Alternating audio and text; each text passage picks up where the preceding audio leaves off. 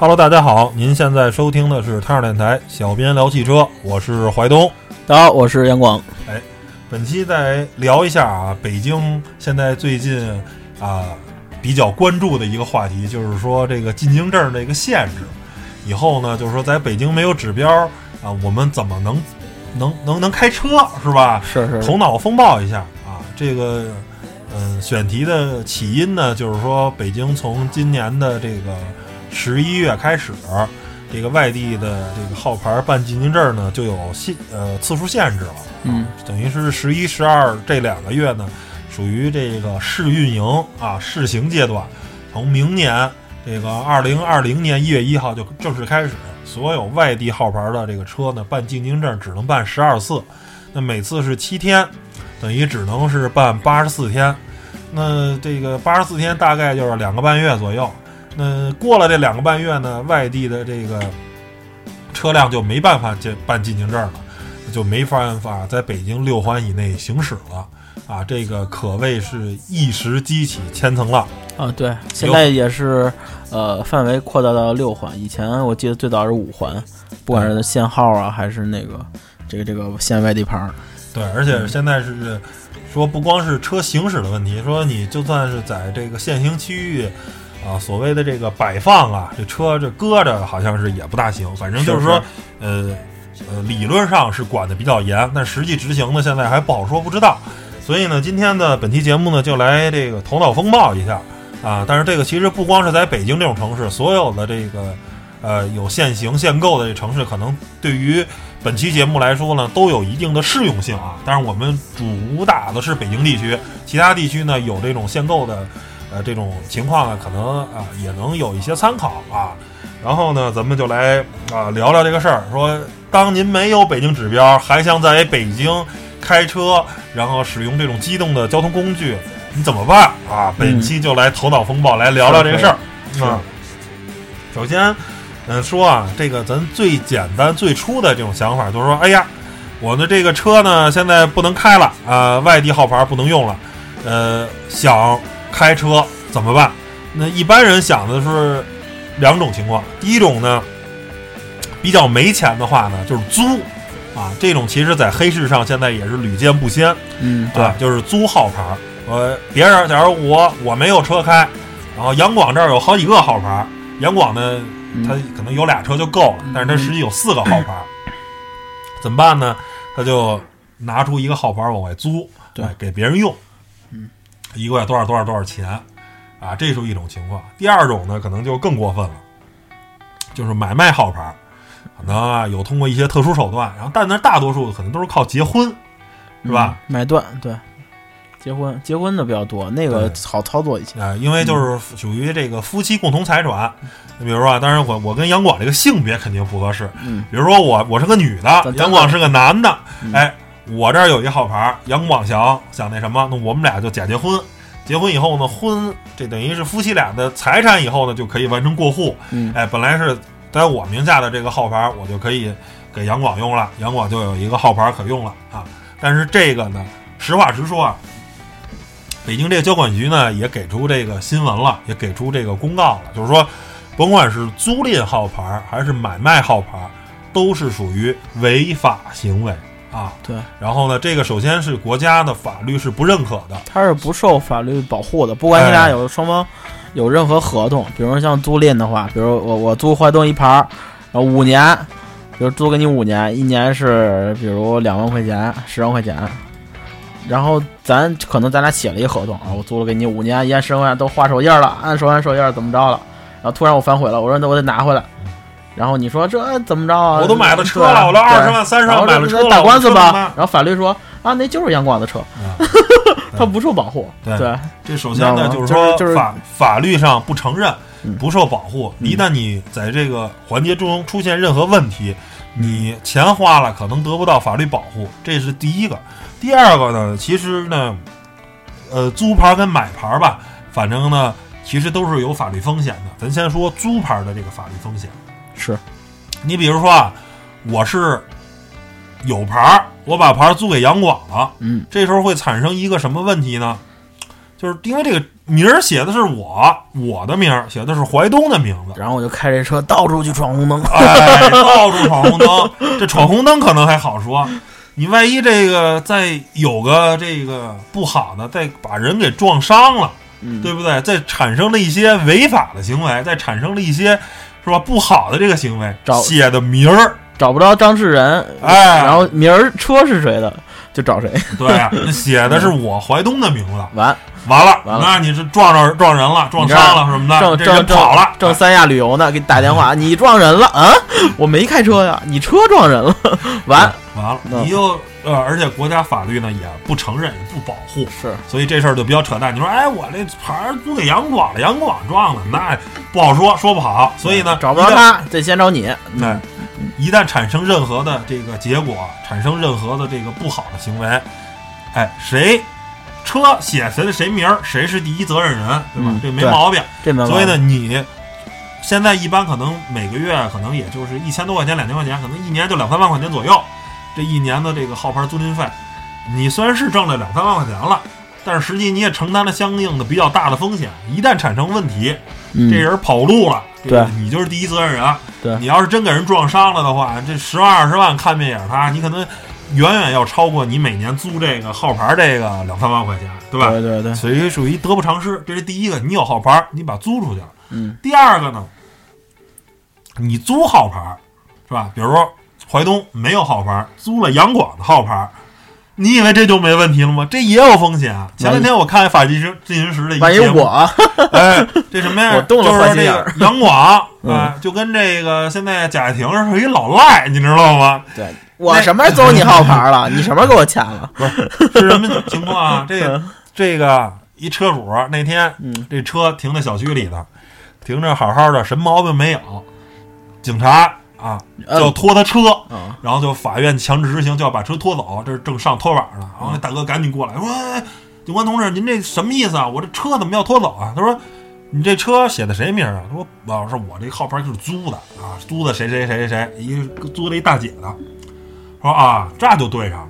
说这大姐啊是一老赖啊，现在是全国各地查她资产呢啊，她这现在这车呢已经被充公了。哦这个啊，嗯要拉走，完那个送到这个就是这个法院，到时候进行拍卖环节。他说不是，这不是他买的，这是我的车，我是租他号牌。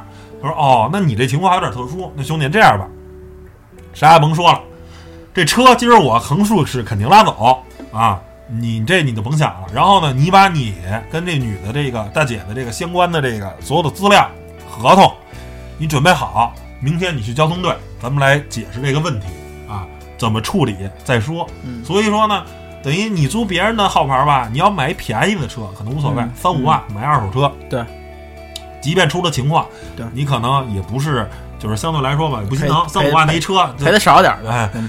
即便被充空，你也不心疼。但是如果像这个买了一 GLC，啊，怎么着也是三四十万的车，还是呃值点钱的。那你这个碰上人这女的，甭管男的女的吧，你碰上这人儿，这车牌所有者他是一老赖，哎，他有这法律的相应，就不管是老赖或者有他有其他的东西，哎，这资产被人强制执行了。啊，就有被充公啊，被被没收的这个风险，你这车就就说不清楚了这个事儿，嗯，对吧？弄得谁都很恶心。所以我觉得呢，哎，这就是另一个问题。你租号牌行不行？行，但是呢，从法律上首先是违法行为，第二个在实际操作中可能也会产生啊很多很多的这种呃潜在的风险，是。给你造成很多的麻烦。所以我说呢，这个租号牌呢，咱不当道德表，不当键盘侠。啊，你愿意租，我表示没话可说；买或者租，我表示没话可说。但是兄弟们、姐妹们啊，风险是有的。风，险是有的，你得考虑清楚啊。嗯，这是租号牌，买号牌最简单嘛，你假结婚，对吧？嗯。万一人家看上你的这个财产呢，婚内财产，你这玩意儿说不清，你知道吗？假结婚也是结婚呀，而且据我了解啊，那个呃，我我的一些小消息，啊，小道消息，对对，啊听就是说啊。比，如比如像怀东我俩都二十多，就是嗯三十多点儿，哎，未婚，啊。对这个岁数，一般他们那个有号牌的这些，比如肯定找一女的，她肯定不是二二三十岁，嗯基本都五六十大姐啊。然后你自己也膈应，那跟她结个婚，不离了怎么万一办？她万一她不离了，你怎么着？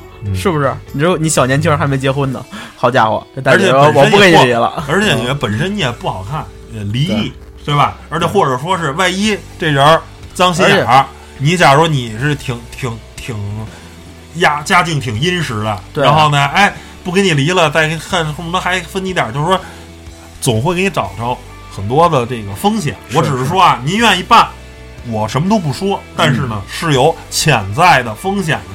这个事儿吧，你自己得想好了啊。对，得得琢磨明白这事儿啊。你要是说，哎，这个是肯定是好，但是呢，也会带来很多潜在风险。所以我个人建议啊，呃，反正违法的事儿，咱尽量是能不干就不干，少少干。哎，所以呢，我们就开始头脑风暴了，对对吧？如果您，我就跟您说，你就租牌儿，你就买牌儿，对吧？那是小面聊汽车吗？那是我们的节目吗？那是我们的风格吗？是不是？我们肯定得想出点儿别人想不到的方法，是我的副业哦不不不是啊，是吧？我们肯定得想点你想不到的方法，那才是我们节目的风格，是是，对不对？第一个来来了啊，来了啊，上路了，上路，老司机开嗯开车了，上路了啊！咱们这个怎么办？首先啊，目前来说，法律可能有一个漏洞，嗯就是办进京证，对吧？嗯现在是怎么办呢？凭着车牌子、发动机号跟车架号就能办，但是目前可没说啊，一定要一致。啊是产生的一个什么效果呢？就是你这车可以来回过户。目前来说啊，这个 bug 可能是存在的。嗯什么意思？还是拿我跟杨广说，我跟杨广是好兄弟，对吧？这个车今天在我的名下，假如我就石家庄买了一车，哎，现在在我这儿，三个月到期以后怎么办？走你，过给杨广换了一个新牌子，哎，继续这就是 GA 别的了。对原来可能是一二三四五六七，然后可能就变成七六三五三二一了，这车牌子就换新了。然后我然后我这我我这再开三个月，我这么想的，我开你这个，然后我有一牌子，我再过给你，不是俩车，反正你甭管怎么着，就核心是就来回倒，每到三个月你就过一过一招新的，你就能得一个新号牌。过户是几百几百块钱，对，是吧这两年嗯目前来说啊，可能我不百分之百确定，可能不考察车架号跟发动机号。嗯知道吧？可能问题不大。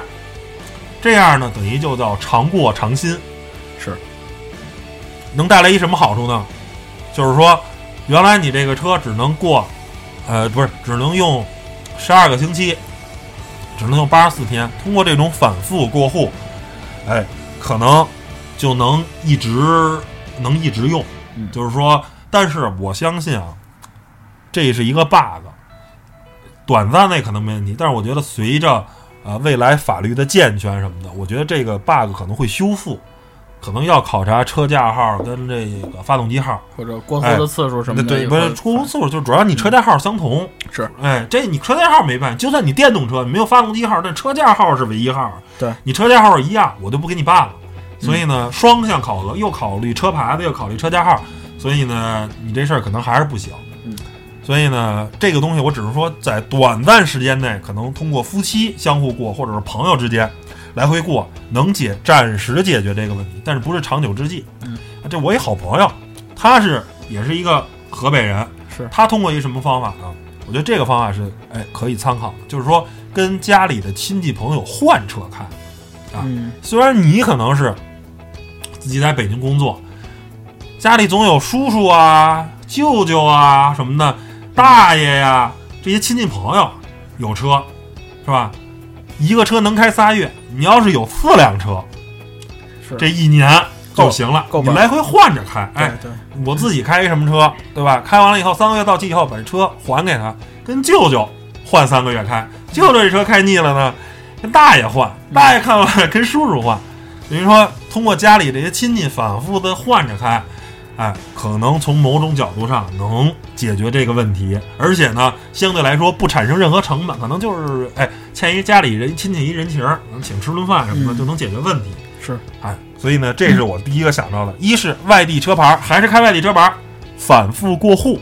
啊；第二个呢，就是跟家里的亲戚反复换着开，尤其是跟家里亲戚反复换这个事儿叫做，哎，百试百爽，对吧？这没毛病啊，这没有任何毛病。你只要家里亲戚答应跟你换着开，你就能一直啊，短暂时间内肯定是这个问题是可以解决的。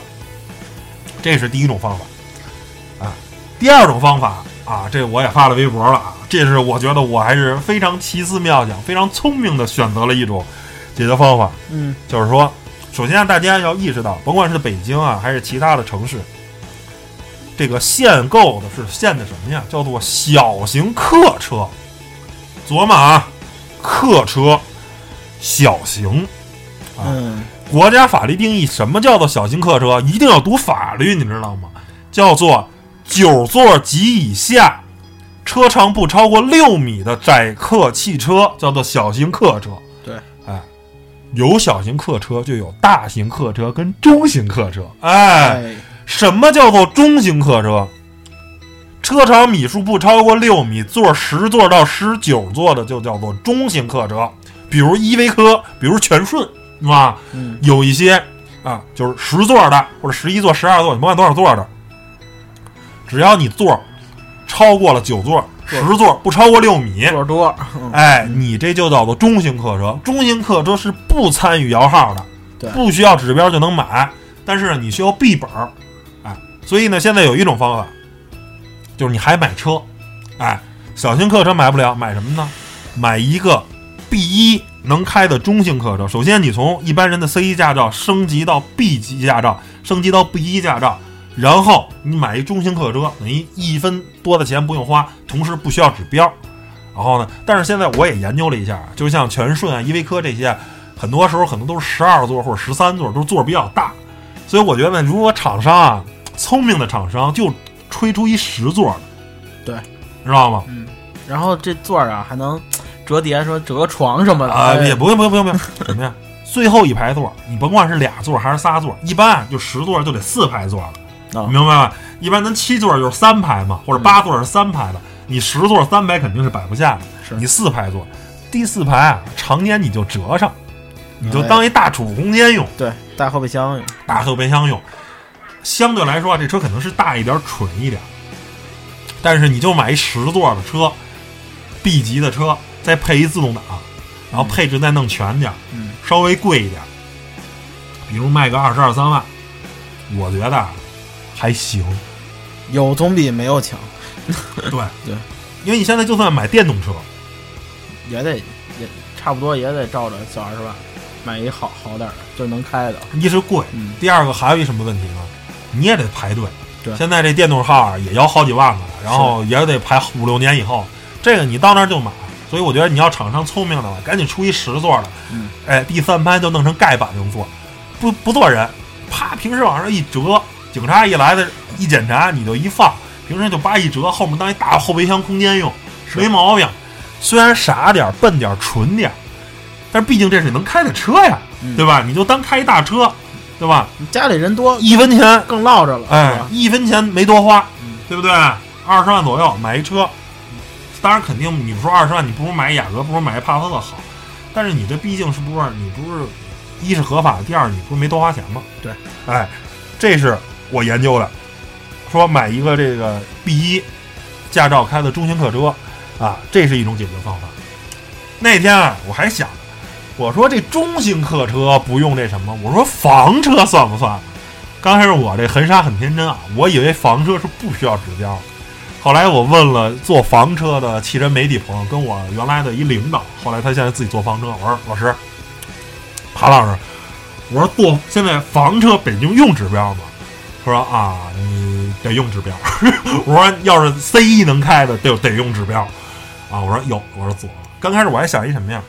我说这大房车是吧？C 一驾照也能开，要是不用指标，我平时城里代步，他不是好多有拿那种呃大通 G 幺零是啊，啊，或者说是什么呃，就是类似于 GL 八这种级别的车改的，是吧？或者或者或或者是那奔驰那个维埃诺那种车改的。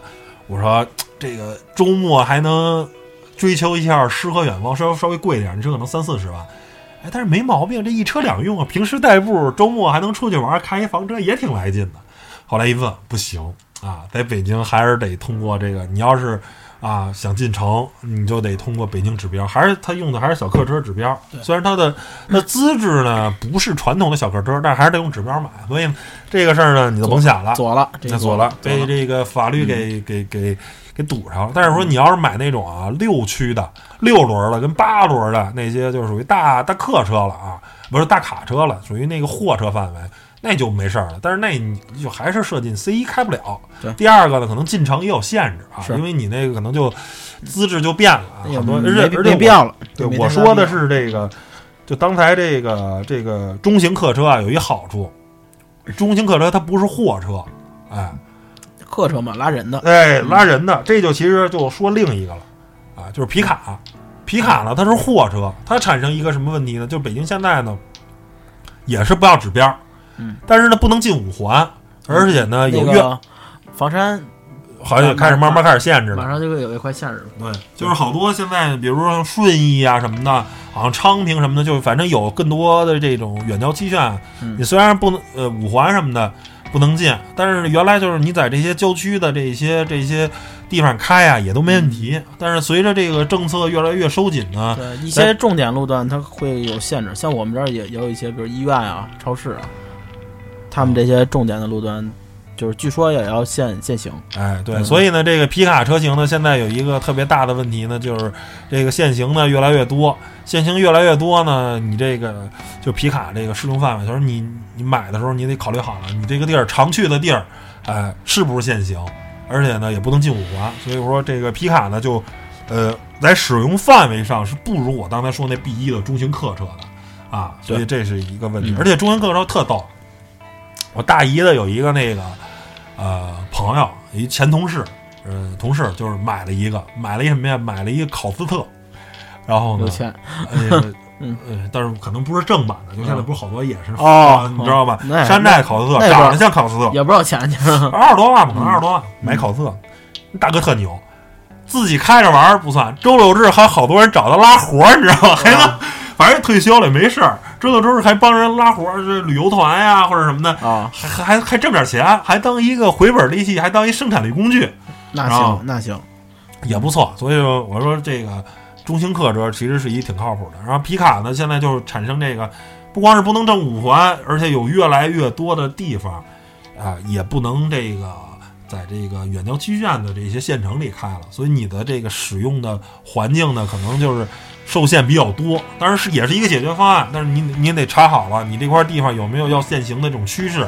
如果有的话，那这个因为呃杨广他们家在这个良乡这边嘛，其实良乡这边特别多皮卡啊，好多好多皮卡。但是你这个现在是不限制，但是随着这个限制以后呢，我觉得这个这皮卡可能就就就就就左了，对吧？对，先前一阵儿多了特别多，但是最近我看开的也少了。他们其实。好多人他他他也是想占个标，就怕皮卡那天也不让买了或者摇号。其实好多人也不开，就是是挺多的皮卡。那那天我们呃前一阵儿好像是就是去年吧，应该是从去年开始多起来的。我还我们还看到了就是好多好多事故，皮卡翻了什么的，好多新皮 新皮卡就是特别多在路上，就是。其实我觉得还是这个站标心理吧，嗯，最多。其实自己用车的吧，真正用车的没那么多。嗯，行，然后咱们继续啊，聊下一个解决方案，就是说这个叫做滴滴网约车啊。这个我那天我发了这个东西以后呢，我说，哎，咱你可以可以买一 B 一的中型客车，嗯。然后呢，我我有一个这个朋友就说，哎，没必要。我跟你说，现在有网约车也能弄。我说哟。这什么路子？你给我讲讲。他说，就比如滴滴呀，还是什么呀？嗯，哎，他这个有好多这个车啊，就是说，你司机你买车，这个等于是这个照啊，可能是公司先给你弄弄资质，但是随着你慢慢还把这车还完了以后呢，这车能落你一个指标，就落落在你这儿了，就归你了。那还行，哎，但是这车呢，假如正常情况下呢，假如说是二十万，哎，二十万呢，他假如是一天籁吧，你买二十万，但是他卖给你不可能二十万，可能是二十五万、二十八万，就得贵个几万块钱，哎，你就能落一天籁开，啊，资质呢都是这个网约车的资质，但是能造成一什么后果，你知道吗？嗯，因为这个运营车辆它不是无限制报废，哦，知道吗？我没记错的话是八年报废，等于你这车开八年啊，就得强行报废，你就不能开了啊。虽然你可能一滴一活儿一一单活儿也不拉啊，嗯但是呢，哎，你既然这车是运营资质，你就必然受这运营资质的这个限制。所以呢，这一招呢，首先啊，特别好的是，呃，你 C 一驾照就能开。第二个是呢，呃，但是你要是考，你要想当这个运营的这个，因为毕竟你走运营这套嘛，所以你可能驾龄啊什么的也得考核，你知道吗？那所以这考完了以后呢，你要都符合的话，你可以买这个，就是你也不用买一中型客车傻了吧唧的，对吧？要不然你开中型客车多傻呀，是吧？天天开依维柯上下班，这你可你可你可以买一个网约车的，但是呢，前提是首先车价更贵，得比那个普通的私家车要贵个几万块钱，嗯，五万以上吧，应该是五万以上，十万以下，要贵一些。第二个呢，呃，造成的问题呢是你这个车呢只有运营资质啊，你不是这个家用车资质，所以呢八年就强行必须报废，你甭管你开多少，甭管你车况，他不查，所以呢你就哎必须报废，这是这个网约车的这个。而且其实我之前还想过一个更神的，说你不行买一出租车，你知道吗？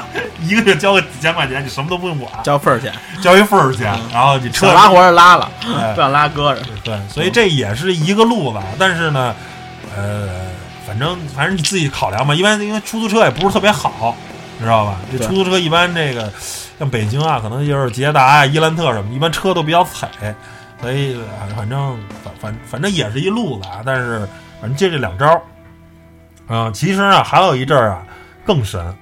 嗯，但是这其实呢也是打法律的擦边球，就是原来有一阵儿啊，呃，是这个大通 G 幺零，是所谓的政府用车，它就是假如做什么活动，你明白吧？是，假如说要开什么 APEC 会议或者什么的啊，然后呢，政府集中采购一批车，但是其实可能，假如说需要五百辆，当时批了这五百辆指标，但是其实可能真正用啊，可能就是五十辆或者一百辆，当做这个车用。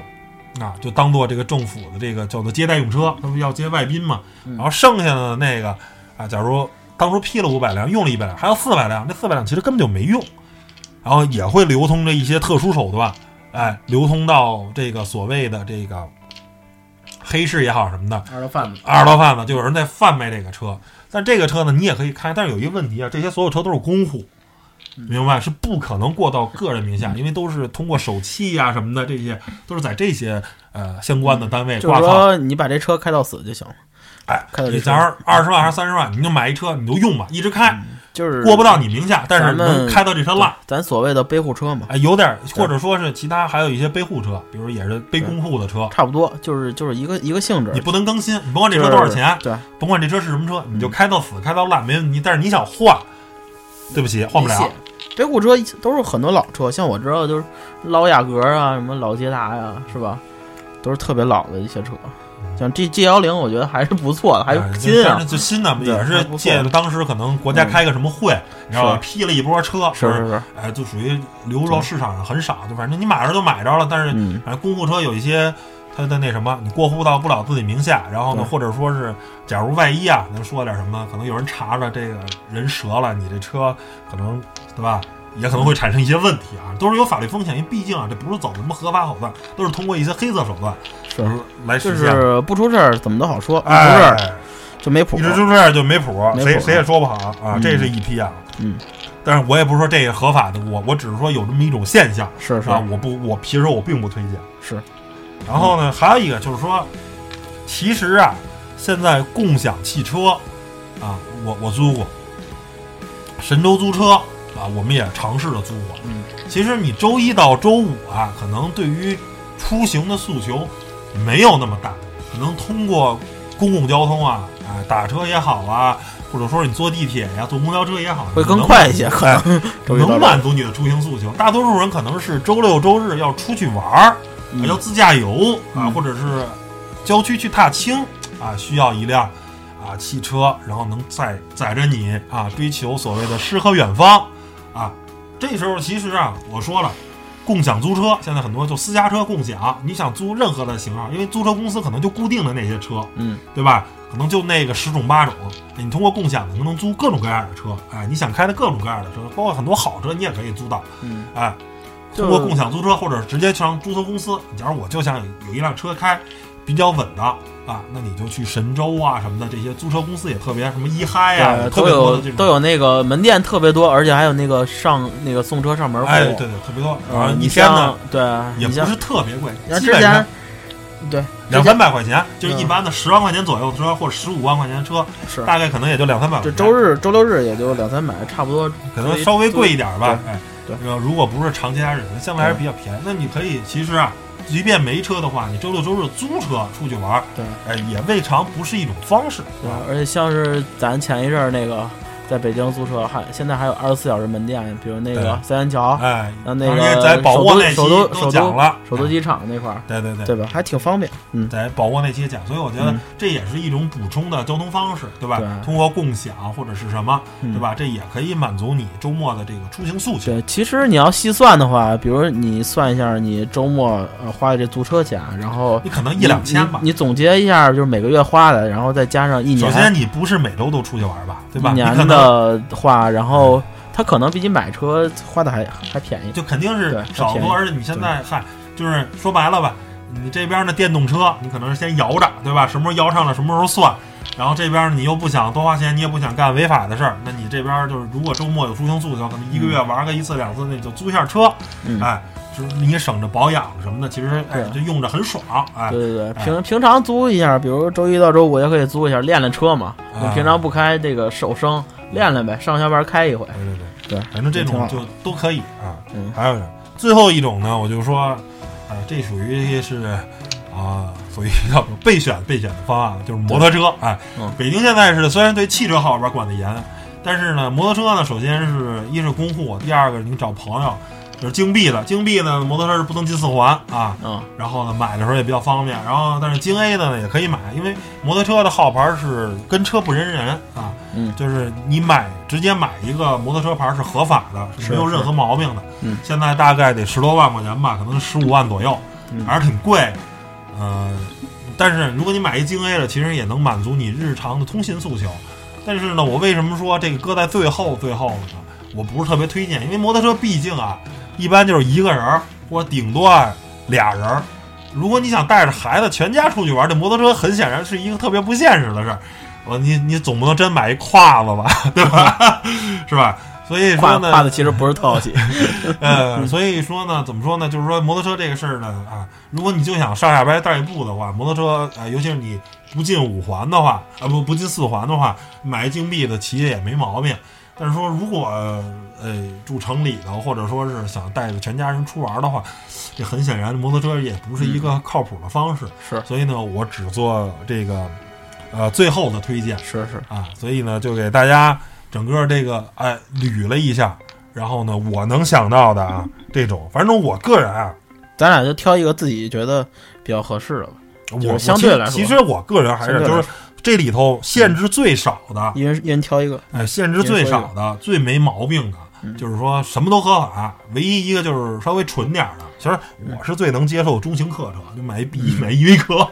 嗯，我是我我我个人是我个人接接受这个，我个人我个我个人推荐另一个就是，呃，还是这个租车吧，因为租呃，像比如 咱俩还不一样，像你住那个三环以里嗯。或者二环边上，因为像你们家那边有停车，我也看了，嗯。就是停，就算即使你买一车停车的话，也是很不方便的。嗯但是我然后而且平常呢，你像你是比如上班啊、出门坐地铁都特别方便。嗯其实你不如你平常就不开车，你周六日想开的时候再租一辆。嗯你真的你算一下，呃，真的比你买一辆车要省很多钱，而且你像你租的租的车呀，万一你剐了蹭了，你也不用心疼啊，是不是？嗯把保险买全点儿，对吧？？嗯没毛病。对，我觉得这样会更好一些。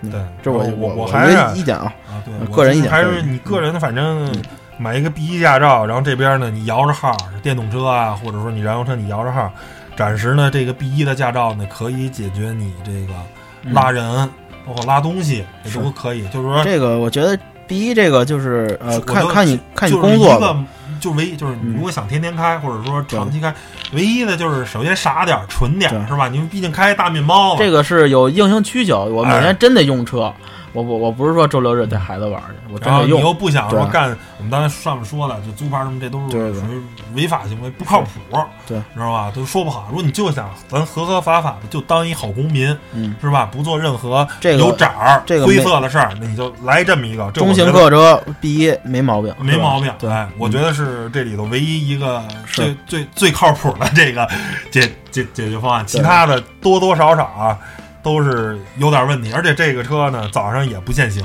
对吧？人家哎对对对，你你也能走，因为你这个毕竟外地牌儿，早上它还是有早高峰的限这是这跟小客车开起来没有任何区别，嗯就是驾照得用 B 本，知道吧？然后呢，车比一般小客车要大一点，对啊，这个就适用于对就是你想天天开，每天都要有硬我又性需求开车的，要面子嗯。然后还有一个，如果你就想要面子，你家里又不差钱儿，又不想干的话，我觉得你可以来一网约车。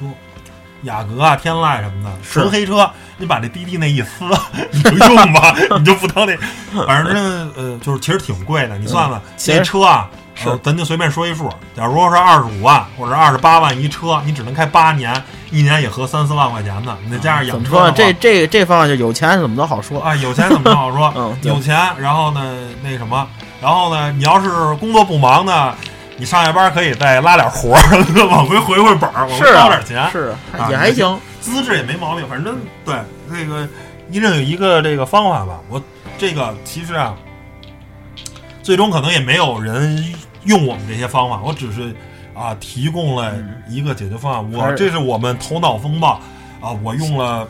呃，一两天的时间，把所有能想到的，对，呃，合法的或者说是不太合法的这个方法，我都给列出来。大家可能根据你自己的这个诉求啊，你去选择啊。对，包括还有一个，我们之前聊过这个 PHEV 车型，就是在上海 PHEV 车型是不需要呃摇号的，不需要拍牌的，这地方政策也有哎，一定地方影响，政策。对就是说，嗯我个人觉得 PHEV 车型啊，如果你因为买一盘需要十万块钱嘛，是我我个人觉得还是还是看你的用途啊。如果你就天天上下班代步，没有特别多自驾游的这个诉求的话，呃，我觉得可以考虑一下。就是它确实是真省钱呀，对吧？你先省十万块钱啊。对虽然这车可能空间啊什么的稍微差一点，但如果啊您要是长期用车啊特别多的用途的话，我觉得可能目前来说燃油车可能还是更好一点。因为这空间啊、等等方面，嗯，技术可能也更成熟一点，主要还是看你的用途啊。行吧，那关于本期这个呃脑洞大开、头脑风暴的，如果没有购车指标怎么办？这期节目就聊到这儿。是然后最后做一个小广告，我们不光有音频节目，还有图文跟视频的节目，大家可以在啊微博、微信啊汽车之家老司机啊等等这样的平台搜索“小编聊汽车”啊，找到我们的节目啊，然后看看我们分享一些我们平时的一些观点，好吧？那本期节目就到这儿，谢谢大家收听，拜拜。拜拜。If it's late, then I will go. Turn the lights out, turn the stove.